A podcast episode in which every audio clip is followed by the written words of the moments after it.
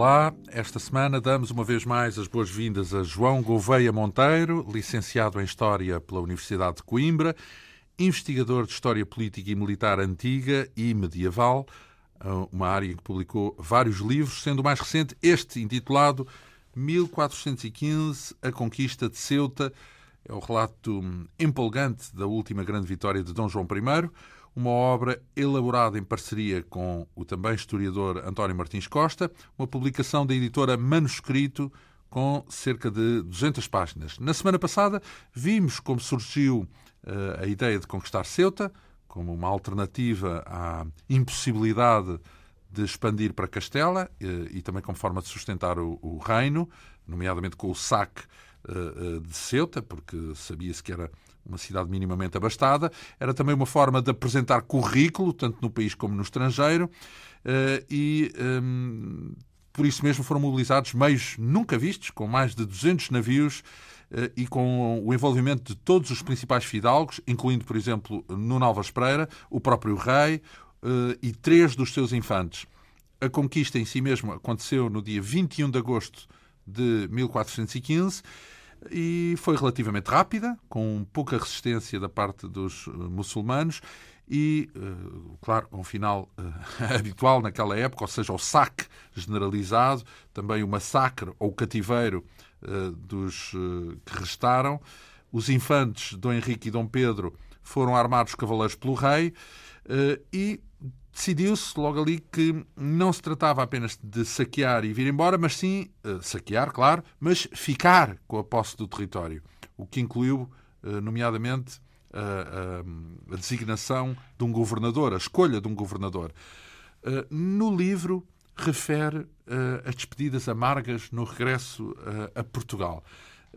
amargas foi um êxito militar retumbante, não é? Apesar de tudo. Amarga, despedidas amargas porquê? Bom, bom dia antes de mais, muito gosto de estar aqui novamente. Despedidas amargas para aqueles que ficaram em Ceuta. Hum. Ou seja, quando o Sol nasceu no dia 22 de, de agosto de 1415, pode dizer-se que estava feito o impossível, que foi cravar aquela lança em África, como chamam o Paulo Drummond Braga, num livro que escreveu há pouco tempo também sobre este assunto, mas agora faltava fazer o difícil. E uma das partes desse difícil era conseguir manter a praça.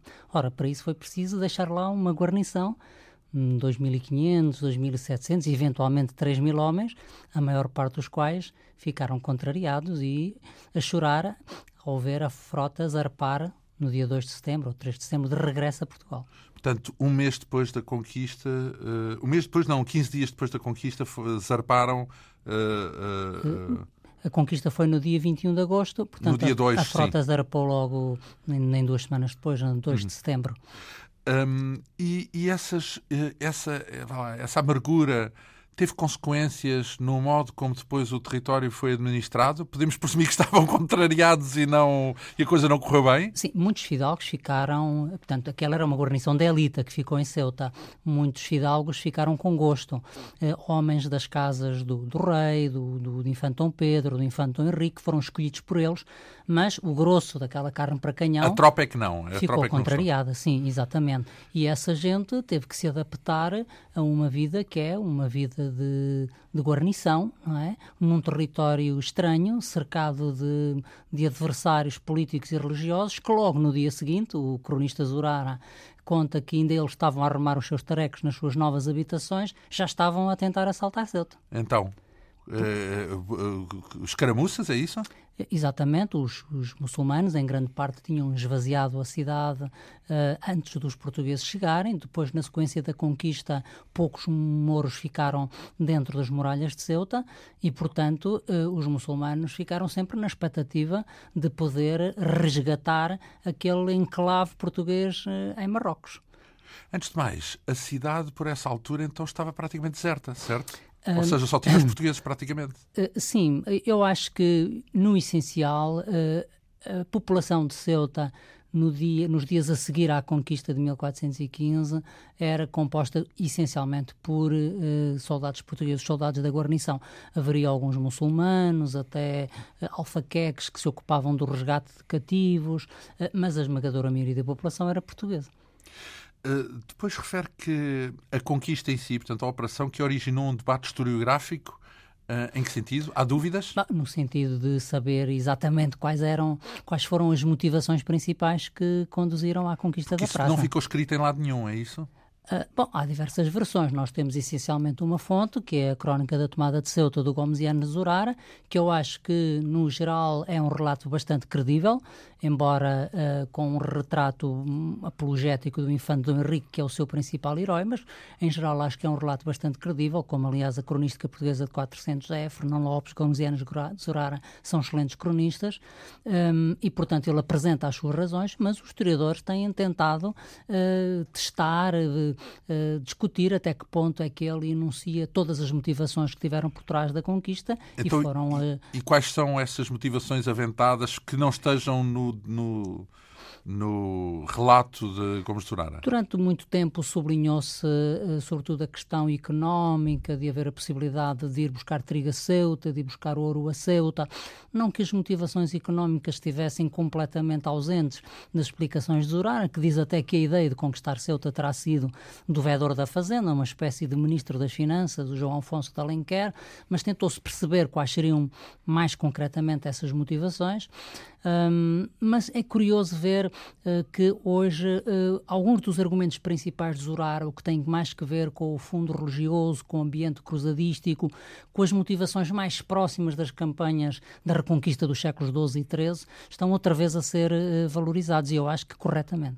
Então, a sua, a sua interpretação é também que havia um fundo religioso e, e, e, eh, digamos, não económico nesta aventura? Eu acho que há um, uma conjugação de, de, fatores, eh, entre os quais os aspectos de natureza religiosa uh, têm necessariamente de ser considerados. Há aspectos também de natureza social, da pressão da nobreza para poder ter acesso aos mesmos palcos militares, às mesmas façanhas de armas que tinha promovido os seus antepassados. Os infantes, os infantes de Davis parecem ter pressionado muito nesse sentido. Há motivações também provavelmente de tesouraria, digamos assim, porque Ceuta era uma praça rica e era sabido que Portugal tinha grandes dificuldades internas em termos financeiros na sequência da guerra com Castela. Portanto, há um conjunto de, de fatores que se conjugam para aquela tomada de decisão que tinha, além de mais, o condão de poder proporcionar um maior destaque à dinastia de Avis, não tanto no plano interno, porque a, a autoridade perante do rei estava consolidada, mas perante a Igreja, por um lado, e, por outro lado, no xadrez político peninsular também.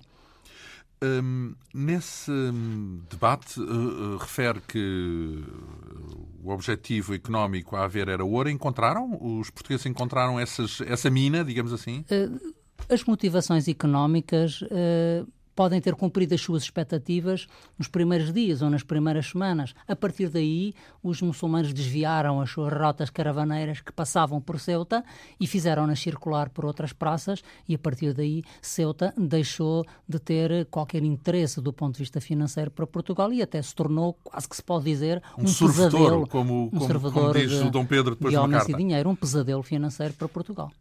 Eh, então, no momento em que se tornou um pesadelo financeiro, o que é que justificava? Porque uh, Ceuta manteve-se, digamos, estamos já aqui a saltar etapas, mas Ceuta manteve-se até à era filipina, portanto, durante uh, quase 200 anos, não é? Cento e muitos anos. Com a particularidade de ter sido a única praça portuguesa uh, em Marrocos até 1458, até à conquista de Alcácer Seguer. Portanto, durante aquelas 40, aqueles 43 anos, Ceuta foi um enclave que a coroa decidiu manter uh, apesar do sacrifício humano e financeiro que isso representava. Era, era a tal ideia da lança em África, não é? Era um começo que era preciso manter para poder dar origem a outros. Exatamente. E o Zurara tem até uma passagem em que, quando praticamente se despede do, do fidalgo que ficou como primeiro capitão de Ceuta, o Dom Pedro de Menezes, o Dom João I lhe diz qualquer coisa deste género. Bom, isto é apenas o começo da conquista.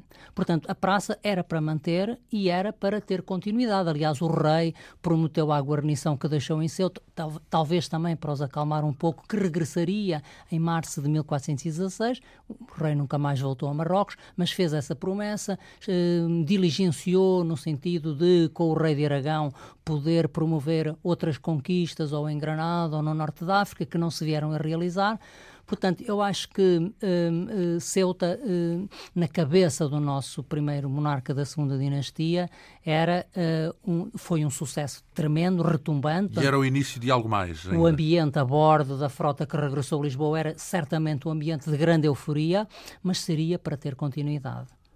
A euforia também porque iam para casa, não é? Porque também os outros ficaram a sofrer lá, não é? Exatamente. Um, depois refere uh, às tantas as, um, as peripécias, as táticas uh, aquilo que chamam um, um, personagem que é um capitão astuto. Quem é este que, capitão e que táticas são essas? Este é o, o Fidal que acabou por ser escolhido como o primeiro governador de Ceuta, Dom Pedro de Menezes, que não foi uma, uma primeira escolha, foi uma quarta escolha. Que ninguém queria rei, ficar. Porque os outros três não aceitaram e uh, o Dom Pedro uh, ofereceu-se, ele era alferes do, do infante Dom Duarte, era curiosamente um homem de uma família com ligações aos Teles de Menezes, portanto o, o pai dele, julgo que era primo da rainha Leonor Tel de Menezes, portanto tinha estado do outro lado da trincheira. E fez aquilo para se redimir, não é? Para da família. Uh, Ceuta, bom, tinham passado 30 anos depois de Aos Barrota e Ceuta, de certa maneira, representa o, o, abraçar das, das, das gerações e das famílias que tinham estado em campos opostos na Guerra Luso-Castelhana. Tem esse valor de redenção também e de pacificação da nobreza. Então, mas essa é a astúcia uh, que refere... Uh, não, esse, esse, título desse capítulo diz respeito à astúcia militar dele. Ou seja, como é que eu vou aguentar aqui, uma vez que o rei não vem aí outra vez já no ano seguinte, uma vez que a Estamos praça está sozinhos. a ser atacada permanentemente, como é que nós vamos manter isto? E como é que fez? Uh, de certa maneira, houve um regresso às velhas táticas militares da Reconquista, porque, no fundo, Ceuta até Alcácer Seguer, e mesmo até para, um pouco para além disso, um, durante aquelas décadas, e o Dom Pedro de Menezes governou Ceuta durante 22 anos, portanto, ele morre enquanto está a decorrer o cerco português a Tanger, em 1437, está sempre em serviço, está sempre em despacho do ponto de vista militar. O Zorar, enfim, simbolicamente, naquela linguagem alegórica dos cronistas, diz que ele nunca despiu a cota de malha durante aqueles 22 anos. Ora bem, uh, o Dom Pedro Menezes teve que, no fundo, praticar e se habituar ali a uma, um exército de guarnição, a uma guerra de fronteira, no fundo. Sim, permanente, mais ou menos. Permanente, como tinha sido a guerra de reconquista dos então, séculos Mas qual é a parte astu eh, da astúcia, uh, a parte era, astuta? Era preciso saber jogar esse jogo, não é? Uh, e para isso era preciso saber fazê-lo com meios que não eram necessariamente os meios a que os fidalgos estavam habituados no, no século XIV ou nos inícios do século XV. Por exemplo, eles não dispunham praticamente de cavalos, não é? Temos ali uma fidalguia, uma cavalaria sem cavalos. Depois lá conseguem mandar vir uns 14 cavalos da, da Península Ibérica, tentam também trazer da Sicília, mas é muito difícil para a cavalaria portuguesa, para, para os fidalgos que ficaram em Ceuta, travar aquela guerra sem as suas montadas, que representavam capacidade de choque, segurança, eh, velocidade, etc. É? Então, eh, descolando um pouco uh, dos factos históricos, uh, partindo para uma breve especulação, uh, não havia força suficiente no mundo muçulmano para correr com dois mil soldados europeus, pronto, portugueses, Uh, num cantinho do, do, continente. Quer dizer, não, não, não podia acontecer aquilo que acabou por acontecer, porque, porque a verdade é que hoje, ainda hoje Ceuta uh, pertence a um país europeu, não é? Nunca chegou a ser, nunca chegou a ser reconquistado pelo mundo muçulmano. Mas até é de espantar, não é? Porque isso era mais do que evidente que Uh, sim, uh, pelos vistos não havia essa força. Uh, eu não estudei o problema do ponto de vista marroquino, digamos assim. O meu querido colega e amigo, professor Luís Miguel Duarte, num livro que também publicou recentemente sobre Ceuta, estudou mais a questão do ângulo norte-africano, que é muito interessante, aliás, e, e, indispensável. mas a verdade é que é sabido que se Ceuta foi escolhida como objetivo, também era por causa das dificuldades internas que havia no chamado Reino de Fez, a dinastia marinha Erínida era uma dinastia em decomposição política, durou mais umas décadas, cerca de 50 anos, havia uh, clivagens internas demasiado fortes no mundo uh, muçulmano no norte da África que impediam realmente um assalto em força à Ceuta, como aliás impediram uma defesa em condições de Ceuta na altura do ataque português. O grande perigo para o Dom Pedro de Menezes e para a guarnição portuguesa era a possibilidade de haver articulação entre as forças norte-africanas e uh, o Reino de Granada, que estava logo ali, do outro lado do Estreito de Gibraltar, não é? E que mas comunicava essa, à distância. Mas essa comunicação não existia, é isso? A comunicação existia através, através de sinais, de fumos, de sinais Não, comunicação no sentido de cumplicidade, Uh, portanto. existiu uh, a cumplicidade suficiente para, apesar de tudo, haver um, uma primeira investida na Sexta-feira Santa de 1416 que levantou problemas aos portugueses. Mas que contou com a ajuda de Granada? Uh, sim, penso que já contou com o auxílio do outro lado do Estreito e depois, sobretudo, em 1418, e aí não há dúvida nenhuma, uh, que com a participação de forças uh, do Reino Nasrida de Granada, 1418 e eventualmente 1419 também ofensivas Ofensiva. em força contra a Praça de Ceuta. Então vamos lá a cada uma dessas tentativas, porque hoje podemos sabemos que não resultaram, por isso é que Ceuta continua a ser português durante uns anos. Uh, mas uh, em 1416, portanto, foi no ano a seguir, o que é que foi essa. Uh... Foi a, é a primeira grande investida de que Zurara nos dá conta, na Sexta-feira Santa de 1416. Ele fala no número entre 20 e 30 mil muçulmanos que uh, tentaram recuperar a praça. Os portugueses estavam prevenidos, o, o Dom Pedro Menezes tinha sido suficientemente astuto para criar uma espécie de, de área tampão, uma espécie de no man's land à volta da Praça de Ceuta, não é? Para identificar mais facilmente as aproximações muçulmanas, também para criar ali uma zona de desafogo, de conforto, digamos assim, para a própria guarnição. Uh, tinha tido a inteligência de colocar espiões, que chamavam inculcas, os culcas, no campo muçulmano, nas imediações da praça. Tinha um sistema muito agilizado de sentinelas e de atalaias que comunicavam entre si por sinais de fumo, por sinais de fogo. Tinha também a preocupação de fazer a vigilância marítima do estreito, não é? E, e... Os, os muçulmanos tinham uma força marítima também? Os muçulmanos também tinham capacidade marítima. Os portugueses não dominavam por si sós o estreito de Gibraltar. Portanto, era preciso controlar também ali uh, aquela zona de circulação que podia ter notícias, a trazer más notícias para, para os portugueses. E uh, depois, quando se davam esses ataques, que se deram em em 1416, 1418, e depois há aqui uma certa dúvida, porque a narrativa de Surara não é muito clara relativamente a isso, mas eu penso que houve uma outra ofensiva um em cerco. 1419, sim, um outro cerco em 1419, um, foram suficientemente impressionantes para uh, o rei Dom João I mandar um, uma, uma frota de socorro chefiada pelo próprio infante Dom Henrique e pelo seu irmão, o infante Dom João, para uh, descercar a cidade sitiada pelos muçulmanos. Uh, e uh, viviam de quê? Quer dizer, est estavam cercados, certo? Estavam cercados. Do que é que vive uma, uma durante um ou dois anos ou três? Tinham ou abastecimento marítimo, os cercos não eram cercos muito prolongados, os cercos podiam demorar alguns dias, podiam demorar algumas semanas. Então, mas a mas cidade ou a guarnição vivia de, desse abastecimento, é isso? A guarnição ficou muito, provavelmente muito bem abastecida quando o rei partiu a, 3, a 2 de setembro de 1415.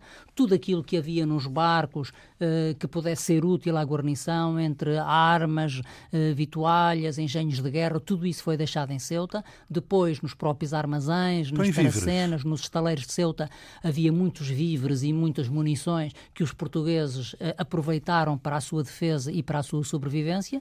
E depois, como aliás diz, e muito bem, o, o, o professor Luís Miguel Duarte, como que se instalou instalou, como que se organizou uma espécie de carreira de Ceuta, não é? Antes da carreira da Índia, houve uma carreira de Ceuta que promovia o abastecimento regular da cidade, que tinha uh, acesso marítimo, não é? Que os muçulmanos não podiam entravar, uh, para uh, poder renovar as guarnições, repor o armamento e promover o abastecimento da cidade. Uh, depois, um, há ali um período em que refere entre, entre as caramuças e as visitas a Portugal, mas a guarnição podia visitar uh, uh, o país? É Aí refiro-me especificamente ao capitão, não é? Ao Dom Pedro de Menezes. Durante esse período de 22 anos que ele liderou a guarnição portuguesa em Ceuta, de 1415 até Tanger em 1437, ele não esteve sempre, sempre em Ceuta. Houve dois períodos que ele veio a Portugal, sabe-se que um é em 1424, onde ele é recebido com pompa e circunstância pelo, pelo rei, um, em, em recompensa, que é ainda o Dom João I, o velho Dom João I ainda, em recompensa pelos seus serviços, e depois num período mais tarde, no início da década de 30, por volta de 1432, sabe-se que o Dom Pedro Menezes esteve outra vez em Portugal, aliás, deve ter assistido à morte do rei e ao funeral às exéquias do Dom João I, antes de regressar a Ceuta. Nesses períodos, deixou um, um diretor interino, digamos assim, a substituí-lo, um genro seu, Fernando de, de Noronha, uh, será quem o substituirá a título definitivo depois de 1437, mas logo em 1424 um gerro chamado Rui Gomes da Silva o substitui. Depois ele tem um filho natural, Dom Pedro Menezes, que é o Dom Duarte de Menezes, que na segunda vinda do Conde de Portugal também já tem idade para ajudar na, no governo da praça. Então, mas havia uh, uh, os homens, incluindo o capitão lá em Ceuta, tinha família? Portanto, levaram para lá famílias? É ah, é sim, os, os fidalgos, quando iam para Ceuta, faziam faziam-se acompanhar por grandes comitivas. Eles levavam, por vezes, dezenas de acompanhantes em, dos seus escudeiros, auxiliares, criadagem, Então não etc. era bem uma coisa militar apenas, era, era, era um, lá, uma colónia. Era uma colónia, mas uma colónia militar, não é? Porque, porque, de facto, aquilo era uma guarnição militar. O interesse que a nobreza tinha por isto não era um interesse propriamente turístico, digamos assim, não é? De conhecer um, uma nova parte do mundo, de ir Sim, mas quando África. há famílias, quer dizer que querem povoar aquilo, uh, não? Uh, ou, não, ou não tanto era, era, era para sustentar a cidade e foram dados estímulos para povoar a cidade, não é? Porque era imperioso que a cidade tivesse gente, porque se não tivesse gente era facilmente recuperada pelos muçulmanos, mas a nobreza gostava sobretudo de ir para lá praticar os seus feitos de armas. Ceuta foi uma espécie, um colega açoriano que disse há muitos anos, o Carlos Guilherme Raila, que disse há muitos anos que Ceuta foi uma espécie de cemitério de elefantes para a nobreza portuguesa, foi uma espécie de último palco, não é? De aventuras para praticarem as suas diabruras militares. Aliás, o Dom Pedro ficou famoso à escala europeia por acolher em Ceuta uh, gente que nem sequer era portuguesa, aragoneses, castelhanos, gente de outras nacionalidades. Que queriam espadeirar um bocadinho. Que queriam espadeirar um bocadinho, dirimir as, dirimir as suas desavenças, praticar os seus, as suas justas de armas, os seus feitos, os seus duelos judiciários, etc. Eh, mas na altura isso não era considerado anacrónico, digamos assim. Era normal que as pessoas quisessem terminar os seus dias a pelejar. Não só era considerado normal, como também Recomendável. Como, como, era bem visto, não é? como era bem visto. Uh, a dada altura, uh, começou a faltar dinheiro, não é? Porque começou a ser, era necessário angariar verbas, era necessário angariar homens uh, para Ceuta. Sim, isso de facto deve ter sido muito difícil. Quando me perguntam se valeu a pena a conquista de Ceuta, eu costumo dizer que valeu a pena no imediato, uma vez que isso promoveu o prestígio da Casa Viz, uma vez que foi de facto um feito notável que permitiu ter aquela primeira posição em África. Valeu a pena a longo prazo, não é? Quando Ceuta já é? fez parte de, um, de uma rede, não é? Quando já tiverem Tanger, Alcácer Seguera, Arzila, etc., de uma rede que depois um, ajudou, no fundo, a construir a história dos, da própria expansão ultramarina portuguesa, mas naquele intervalo em que Ceuta esteve sozinha foi muito difícil. Uh, a, a, tal carreira de Ceuta, a Casa de Ceuta, que também houve uma Casa de Ceuta em Lisboa, instalada aí numas casas de, de, das ferrarias de Lisboa, que o rei pediu emprestadas ao Conselho onde depois acabou por instalar o seu armazém, que também é uma espécie de casa da Índia avant la lettre, não é? Todo o esforço de organização, logística, todo o investimento financeiro que era preciso para abastecer Ceuta, que nunca foi autossuficiente, muito menos do trigo, eh, de que por vezes se pensou há algumas décadas atrás, que teria sido uma das motivações da conquista, Ceuta teve foi que ser abastecida a partir de Lisboa, a partir da Andaluzia, a partir mais tarde da Madeira, dos Açores. Não lhes ocorreu alargar a influência uh, o tal tampão para lá da terra de ninguém uh, controlar uh, outras, outras povoações nos arredores? Eu creio que não era possível. Podia-se fazer hum, um pouco à maneira da Reconquista também aquilo que se chamavam os fuçados, não é? Essas incursões fulgurantes, esses golpes mas de mão. Mas tinha que voltar atrás. Uh, sim, mas era sempre no, no, pressuposto um pouco da guerra de guerrilha, não é? De, do, baseada no princípio da não reciprocidade. Quando o adversário se organiza para responder, nós já lá não estamos, não é? Não era propriamente para promover um alargamento significativo, até porque a área amuralhada da cidade estava definida e era aí que os, que os portugueses tinham que se aguentar. É? E uh, quais são os apoios espirituais que refere no livro? Portanto, falamos de religião, falamos de, de Vaticano? Uh, claro, uh, falamos porque um, era preciso que a Guerra de Ceuta uh, para poder suscitar o empenho e a adesão da fidalguia, para poder ter até viabilidade do ponto de vista económico, tivesse a calção religiosa, pudesse haver as indulgências plenárias, pudesse haver as remissões de pecados para o que aqueles... é que são as indulgências plenárias? As indulgências... Os perdões? Exatamente, os perdões que se concediam, por exemplo, se fores combater ali, aos cruzados da Síria estás perdoado. Tal como nas cruzadas, sim, os, os perdões às vezes por alguns anos, em artigo de morte, eh, relativamente aos últimos 3, 4, 5 anos, tudo isso que pudessem ser, no fundo, incentivos à deslocação de pessoas para Ceuta para servirem em Ceuta. Foi sempre muito difícil mobilizar recursos humanos e financeiros para isso, ou conseguir eh, garantir junto da Santa Sé que houvesse a canalização de rendimentos eclesiásticos para a Guerra de Ceuta, por exemplo, não é? As rendas das igrejas poderem reverter a favor da Guerra de Ceuta, ou os eclesiásticos poderem, durante um certo período, fossem clero regular ou clero secular, afetar os seus rendimentos ou os rendimentos dos seus bens à Guerra de Ceuta, tudo isso são apoios, apoios espirituais com expressão material e expressão também do ponto de vista da possibilidade de mobilização de tropas. Eram apoio material dos uh, líderes espirituais, portanto acaba por ser um apoio espiritual. Sem dúvida. Uh, Tal como nas cruzadas. Uh, Refere-se também a cativeiros e a resgates.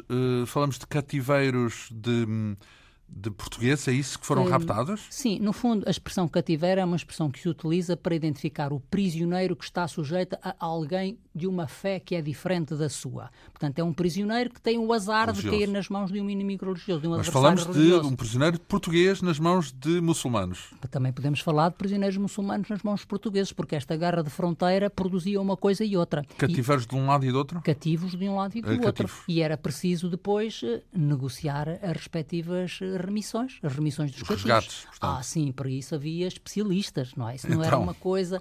Havia um especialista. Os negociadores, é isso? Exatamente, era uma profissão de desgaste rápido, uma profissão de alto risco, chamados os alfaqueques, que eram criteriosamente escolhidos porque tinham que ser homens de boa condição, sérios, que dominassem a língua do outro, que tivessem bens próprios para não se deixarem facilmente subornar e que se pudessem encarregar com, com seriedade e com rigor de promover em condições de relativo equilíbrio, já não digo de justiça, a remissão dos cativos de um lado e do outro. Então, mas trocavam cativos uh, uns por outros? É trocavam cativos por dinheiro, trocavam cativos por cativos, não é? Dependia das circunstâncias, mas eram profissionais, digamos assim, que eram habituais ao Os largo de Ceuta, na Baía de Ceuta, exatamente, e que eram, uh, bom, podiam acabar mal, sobretudo quando extravasavam as suas competências para espiar o campo adversário, que era sempre uma tentação, utilizar um alfaqueque que tinha, digamos assim, salvo-conduto para entrar no campo adversário, para recolher informação inteligente, como nós diríamos hoje, não é? Portanto, podiam acabar mal, mas eram absolutamente indispensáveis àquela vida. E havia alfaqueques também muçulmanos, portanto. E havia alfaqueques muçulmanos também. Zorara sublinha que a destreza na língua local era muito importante na escolha destes homens, o que Isso se é compreende, normal, não é? Claro. Uh, e os alfaqueques muçulmanos sabiam português? Também? Era... Havia, havia, havia, certamente alfaqueques muçulmanos a saber português, sim. Havia mouros que tinham passado alguns anos, uns anos largos em Ceuta, que tinham aprendido o português ou que tinham mesmo vindo para Portugal e que podiam fazer, cumprir essa função. Ah, então estamos a falar disso ao longo de muito tempo, ou seja, passar largos anos em Ceuta já com o domínio português, portanto estamos a falar de uma prática permanente. Exatamente. Essa história dos cativos. Sim, sim, isso é uma coisa que se prolonga durante décadas e que não existe só nesse cenário norte-africano. Porque eh, depois há nomeadamente aquela evolução que tem a ver com Tanger, porque em Tanger eh, eu sou de uma geração anos 60, nascido em 1963 na escola não se ouviu quase falar de outra coisa senão do Infante Santos eh, e, e da sua, do, do, seu sacrifício em Tanger. Uh, o, o que é que acontece então em Tanger? Tanger não corre bem, ao contrário de Ceuta, não é? O que é que acontece em 1436? Porque aquilo deveria haver ali uma estratégia que uh, uh, visava finalmente alargar o poder português no, no, norte da África, não é? Sim, essa estratégia penso que existiu desde o início. Uh, o rei não conseguiu implementá-la logo nos anos a seguir a Ceuta, uh, à conquista, também porque há aqui um, um pormenor que deve, deve ser sublinhado, que é esta.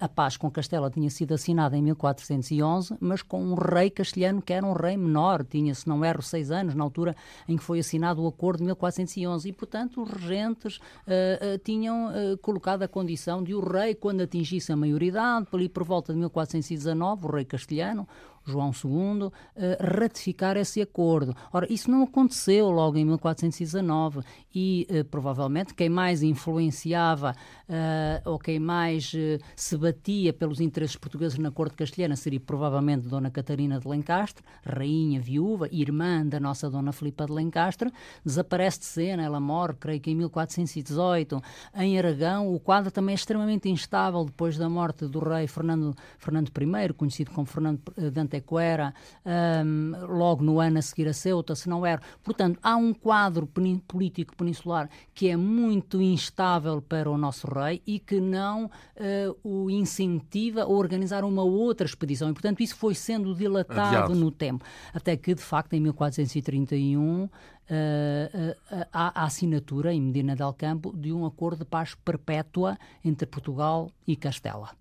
Já tinha havido uma renovação eh, parcial, em, se não me engano, em 1423, mas a paz perpétua é assinada só em 1431. E então aí permite concentrar Bom, as forças? Aí, de facto, o cenário peninsular também está, já está mais estabilizado, com a submissão dos infantes de Aragão, com um rei estável em Castelo, Dom João II, e aí realmente o rei pode pensar numa outra ofensiva, como provavelmente sempre tinha querido desde que tinha regressado euf eufórico de Ceuta em 1415. Quando é que morreu Dom João I? Pois, ele morre em 1433, mas ele morre muito idoso. Ele nasceu-se ainda antes da década de 60, portanto ele já tem à volta de 75 anos, não é? Portanto, em 1431 ele já não tem condições físicas e provavelmente Para não tem condições anímicas. Aliás, provavelmente já não era ele que então, governava é Dom Portugal. Duarte que que, é Dom Duarte lidera. que já está ao leme da governação desde há, desde há bastantes anos. E a filha? E, portanto, uh, como? E, e, uma das filhas de, de Dom João I? Uh, filhas uh, ao leme da governação, não. Portanto, há uma Dona filha, Isabel. a Dona Isabel, mas essa casa com o Duque da Borgonha, portanto, já tinha sido exportada ao abrigo dessas alianças matrimoniais. Porque, porque durante algum tempo, uh, de acordo com outros historiadores, uhum. ela trata das coisas do reino, o rei confia nela para ah. cuidar de, de, coisas do dia a dia, digamos assim, e ela, apesar de ser mulher e não, disso não ser de todo um hábito na época, eh, essa Dona Isabel uh, tem um papel muito importante para. Antes do casamento, não é? Antes, antes, antes do, casamento, do, casamento, depois do casamento, sim, sim. porque depois, quando é definido o herdeiro, e quando se sabe, é, enfim, seria sempre impossível ser ela, a herdeira, não é? Havendo claro. filhos varões, e portanto, eh, depois aí ela entrega o reino a claro. Dom Duarte. Sim, eh, compreendo a sua observação e é provavelmente justa. Na verdade, eh, do que sabemos, por exemplo, a nomeação do Fernão Lopes em 1418 como cronista, a incumbência de escrever as crónicas do reino, os rolos dos, dos aquanteados, há uma série de legislação que tem já a assinatura de Dom Duarte desde 1418, durante a própria organização da expedição de conquista para Ceuta. Portanto, tudo estava a ser preparado para ele. Dom é? Duarte já tinha sido chamado para o leme da governação. Portanto, de facto, é ele que fica com o problema nos braços uh, depois da assinatura e da paz com Tanger é uma decisão de Dom Duarte, é isso? Uh, é uma decisão de Dom Duarte, mas é uma decisão. Dom Duarte era um rei muito consciencioso, muito responsabilizado, até provavelmente hiperresponsabilizado, que deixava que o peso da responsabilidade o esmagasse até do ponto de vista uh, psicológico. Um, e, Por isso é que era deprimido, houve... há tanta responsabilidade. De facto, há um, há um, há um diagnóstico médico retroativo, não é? Feito pelo, pelo professor Carlos Amaral Dias há muitos anos sobre a depressão do Dom Duarte, baseada em escritos dele próprio que constam do livro dos Conselhos, em que ele uh, descreve a sua doença, a que chamava curiosamente humor melancólico, não é? E que é de facto uma, uma repressão, uma depressão, perdão, uma depressão pressão. Ele ouviu uma série de conselhos, não é? Ele aconselhou-se, ouviu os chefes de fila da nobreza, o conde de Barcelos, seu meio-irmão, os no, filhos no do Novas Pereira já não era vivo nessa no altura? Novas Pereira, no Novas Pereira, nesta altura, não, porque ele morre antes do rei, se não me engano, morre em 1431, portanto, resta, e também já estava fora da vida política, digamos assim, militar, idoso, desviado no seu monge. mosteiro do Carmo, não é? E, portanto, com um compromisso de vida religiosa. Aliás, também foi por isso que não quis ficar em Ceuta, foi, foi também isso que alegou para não ser o primeiro capitão de Ceuta. O Dom Duarte houve também o Infanto Henrique, conhecem-se os pareceres que, lhes foram da, que lhe foram dados, a maior parte dos pareceres eh, apontam no sentido de que seria preferível uma campanha em Granada, pressionar o rei de Castela no sentido de que a nobreza portuguesa participasse na reconquista de Granada, que era no fundo aquela aldeia gaulesa que estava ali ainda para ser reconquistada, não é?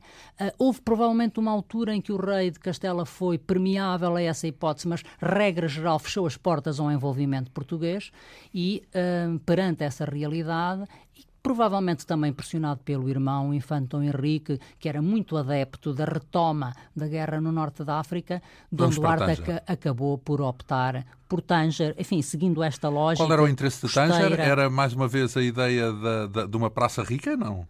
Eh, era uma praça forte, era uma praça uh, uh, rica, era uma praça numa posição mais atlântica que funcionava como um complemento interessante à Ceuta portuguesa. No meio estaria Alcácer Sequer, que depois seria fácil de absorver também, e portanto acho que é uma, uma escolha, uma escolha lógica. Se, uh, e os meios envolvidos para essa conquista foram semelhantes aos de Ceuta, por exemplo? foram muito menores, porque eles não foram capazes de fazer uma mobilização comparável com aquela, com aquela que Dom João I tinha feito em 1415 ou entre 1411 e 1415. Uh, eh, penso que, segundo as estimativas que temos e os dados que temos dos cronistas, se tentou juntar um exército à volta de 14 mil ou 15 mil homens, chefiado pelo infante Henrique. Dom Duarte não quis, não quis chefiar a expedição, provavelmente tinha também a memória das dificuldades da expedição de 1415, em que ia praticamente a Casa Real toda, o rei, os filhos mais velhos, o condestável, o marchal, o alferes, etc., e podiam ter morrido todos no mar, não é? Pois é, um risco muito grande. Era um risco. Dom Duarte ficou,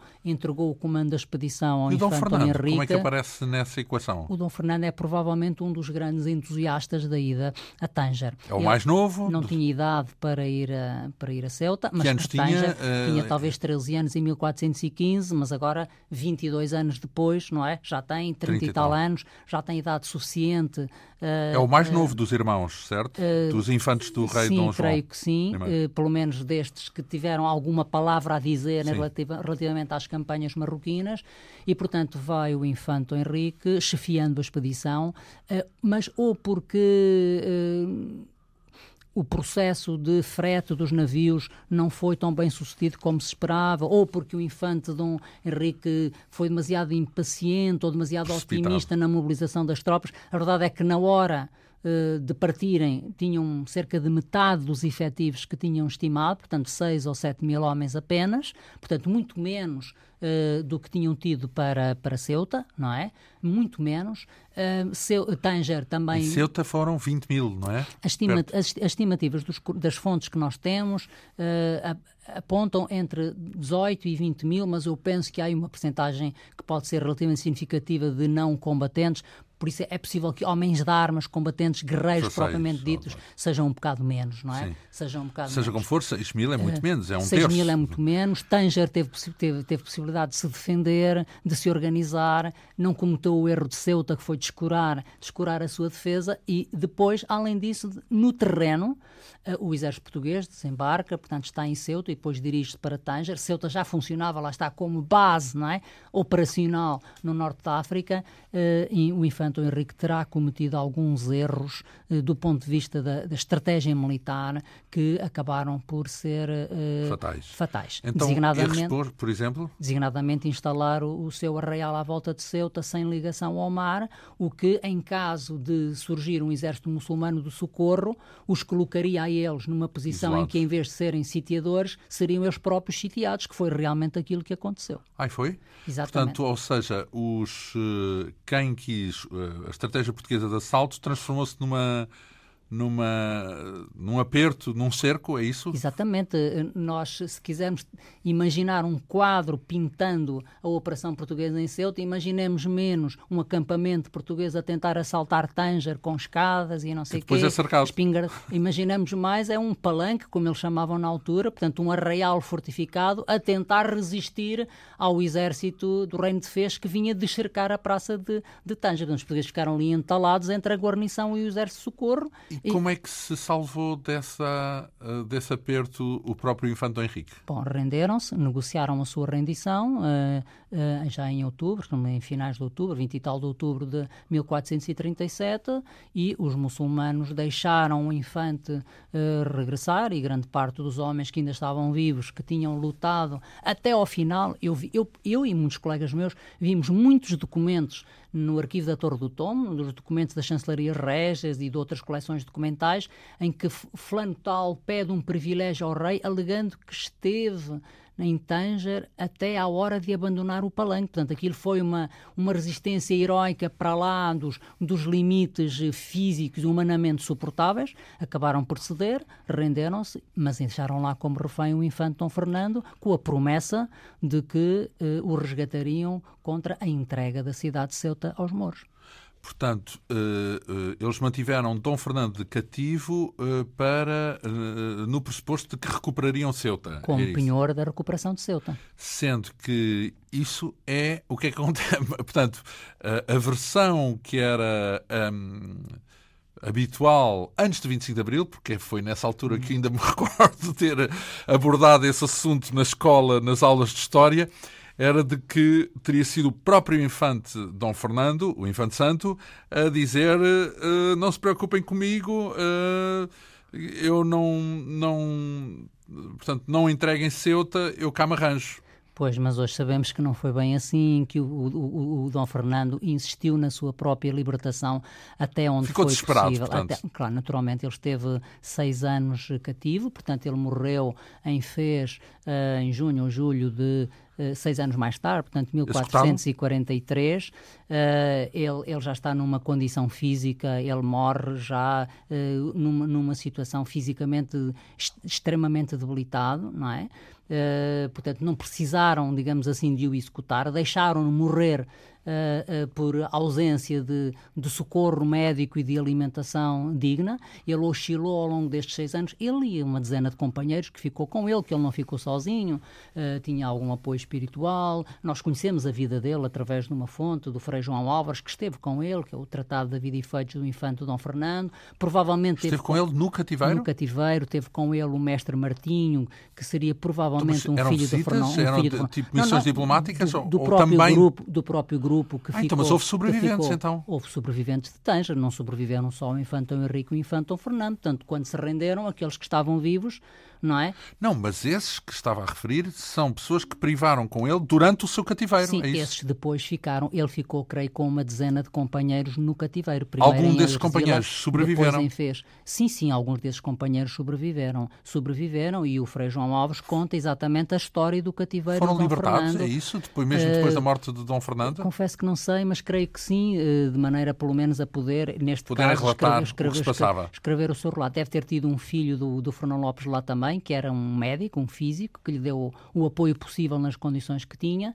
e de facto a, a, a ideia que hoje temos é que ele apelou sempre à sua libertação, confiando no, nos seus irmãos, em Dom Henrique e em Dom Pedro também. Então ali, num certo sentido, há uma traição familiar, é isso? Quer dizer, é um Não bocadinho... estavam bem? Era o quê? Ou foi tudo teatro? Era difícil tomar essa decisão de libertar o infante Dom Fernando. Ela foi... Houve tentativas de negociação, houve provavelmente em 1440 eh, uma, ainda uma, uma expedição que foi enviada à Ceuta com o governador da Casa do Infante, creio que do Infante Dom Henrique, uh, Dom Fernando Castro e Dom Álvaro de Castro para libertar o Infante, que terá sido interceptada, desviada, diz até que por navios genoveses que não tinham interesse em que os portugueses devolvessem Ceuta aos muçulmanos, o que prova que Ceuta continuava a ter, apesar de tudo, um certo interesse do ponto de vista comercial, mas nós temos que ver a coisa assim. O Dom João I governou quase 50 anos depois dele morrer, nós temos um, um reinado curto de Dom Duarte, 5 anos,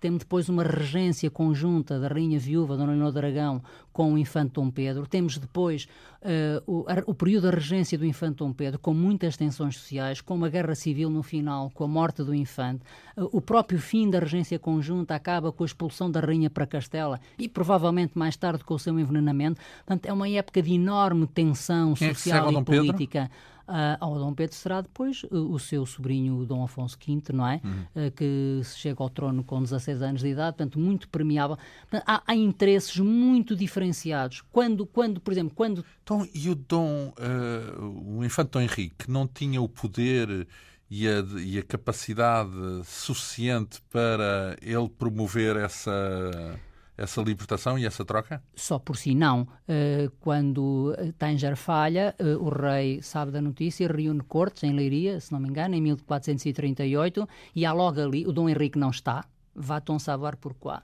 Não queria provavelmente que o responsabilizassem, terá ficado lá, lá, pelos, seus, pelos seus algarves. Uhum. E ali, o Luís Filipe Tomás explica isso muito bem no seu livro de seu Tati eh, quatro, quatro eh, opiniões diferentes. Há aqueles que, eh, que consideram que não se deve libertar o infante Dom Fernando para entregar Ceuta, que se deve manter Ceuta. Portanto, a alta nobreza senhorial, o Conde de Barcelos, os seus filhos têm mais essa linha mais dura de, não, não sendo possível Granada, se agarrarem à, à expansão para Marrocos. Depois há grande parte dos conselhos portugueses, com provavelmente o infante Dom Pedro, o infante Dom João, que são partidários de, do resgate do infante e da, e da devolução da cidade, à exceção provavelmente dos conselhos marítimos do Algarve, de Lisboa e do Porto, que não queriam perder Ceuta, que tinha, apesar de tudo, representado um contrapé muito importante para controlar a pirataria muçulmana na, na costa portuguesa, não é? Depois há aqueles, provavelmente mais ligados ao clero, que, que, que acham que deve ser o Papa a dirimir a questão, porque apesar de tudo se trata de entregar uma praça aos muçulmanos,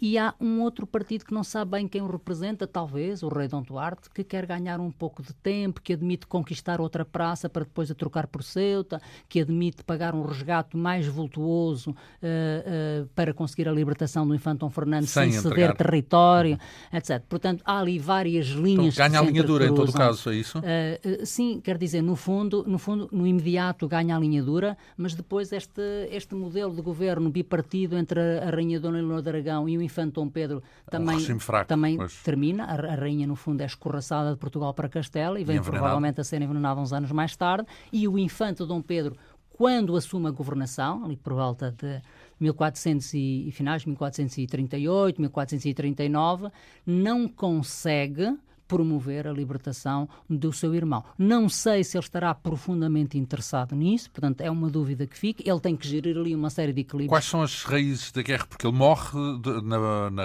na, Batalha de Alfarrobeira. Alfarrobeira, não é? Quais são as raízes da guerra civil? Uh, quem contra quem? Exatamente o infante Dom Pedro, com aquilo que ele representava de renovação da linha política portuguesa numa estratégia mais desenvolvimentista, mais comercial, por um lado, e, por outro lado, aquela linha dura da alta nobreza senhorial, mais personificada pelo seu meio-irmão, Conde de Barcelos e primeiro Duque de Bragança, eh, Dom Afonso, e pelos seus filhos, duas linhas muito antagónicas eh, eh, que Dom Henrique tentou provavelmente conciliar até onde lhe foi possível e que depois acaba por descambar para um conflito armado na altura em que o infante Dom Pedro é afastado da regência para o seu sobrinho Afonso V poder legitimamente começar uh, a exercer uh, o, seu, o seu título de rei, não é? E em que se recusa o infante Dom Pedro, Duque de Coimbra, a devolver umas armas que tinha no seu castelo. Então, depois desse desfecho, com a remoção, ou seja, com a morte do infante Dom Pedro, o que é que acontece ao infante Dom Henrique? nesse, nesse tabuleiro? O infante Dom Henrique tem provavelmente uma posição eh, muito privilegiada na corte e uma influência uh, uh, muito uh, significativa sobre o seu sobrinho, sobre o jovem Dom Afonso V. Então quer dizer que o, no final, Dom Henrique estaria bem em qualquer dos cenários, é isso? tanto com Dom Pedro como com Dom Afonso V? A imagem que eu pessoalmente tenho é que o infante Henrique tentou conciliar as posições enquanto elas foram conciliáveis, mas perante a desobediência, digamos assim, civil, vá, de, de Dom Pedro de entregar as armas que tinha nos seus castelos, de obedecer aos mandatos do rei, acabou por deixar cair o irmão e acaba por uh, ser uh, um dos vencedores, digamos assim, de Alfarrobeira.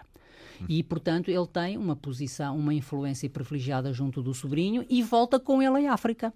Porque quando eles voltam à África, na altura em que voltar a ser possível pensar em, em África e voltou a ser possível uh, quando Constantinopla foi tomada pelos turcos em 1453. O Papa quis organizar uma grande cruzada internacional em que os portugueses iriam participar, que depois não se concretizou.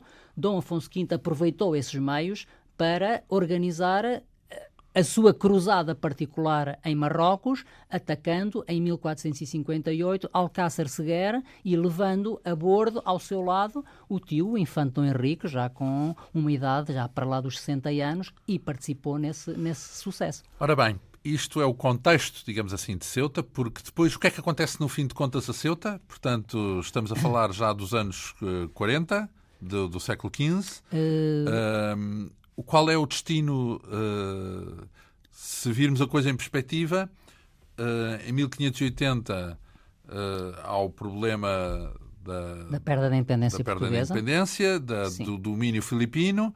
Uh, Ceuta continua a ser português, ou seja, nesse contexto, como parte da, do Império Espanhol, e é assim que passa a ser eh, uma pertença de Espanha. Quando, quando há a restauração em 1640, porque é que não há a devolução?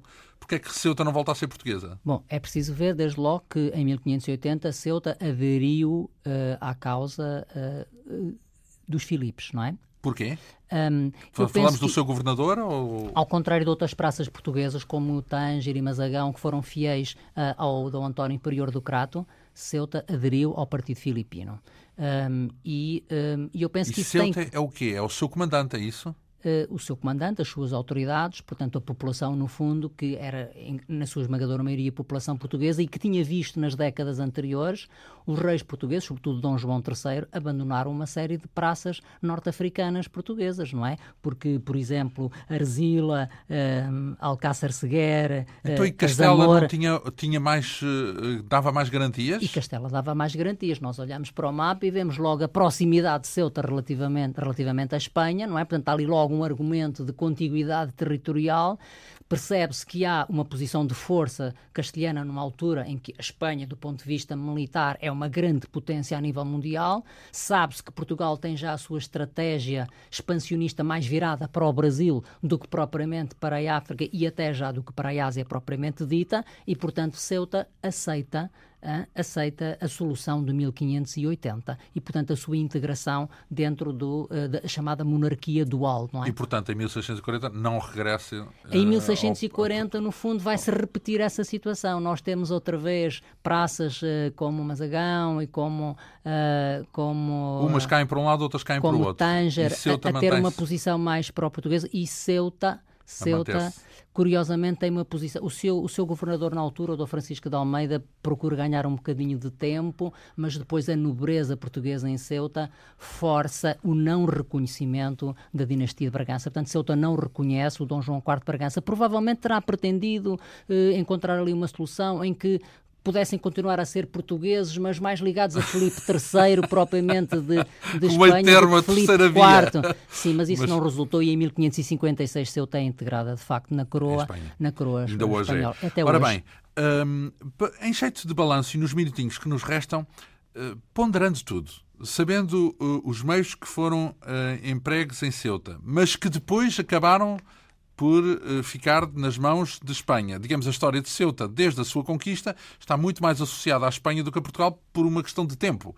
Não pela conquista em si, mas porque, a partir de 1580, grosso modo, passou a ser espanhol durante três ou quatro séculos.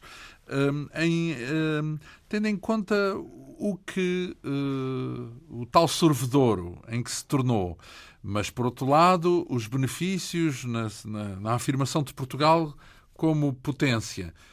Ponderando isso tudo, é para si pacífico que Ceuta foi. compensou? Portanto, que Ceuta foi um, um golpe estratégico benéfico para um país chamado Portugal?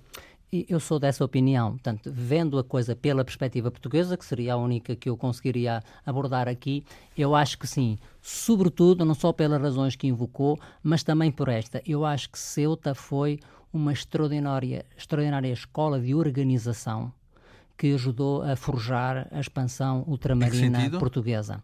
Uh, no sentido de, uh, falávamos há bocadinho na carreira de Ceuta, falávamos na Casa de Ceuta, em Lisboa, organização logística, uh, experiência de abastecimento de guarnição, de renovação, revezamento de tropas, do outro lado do mar.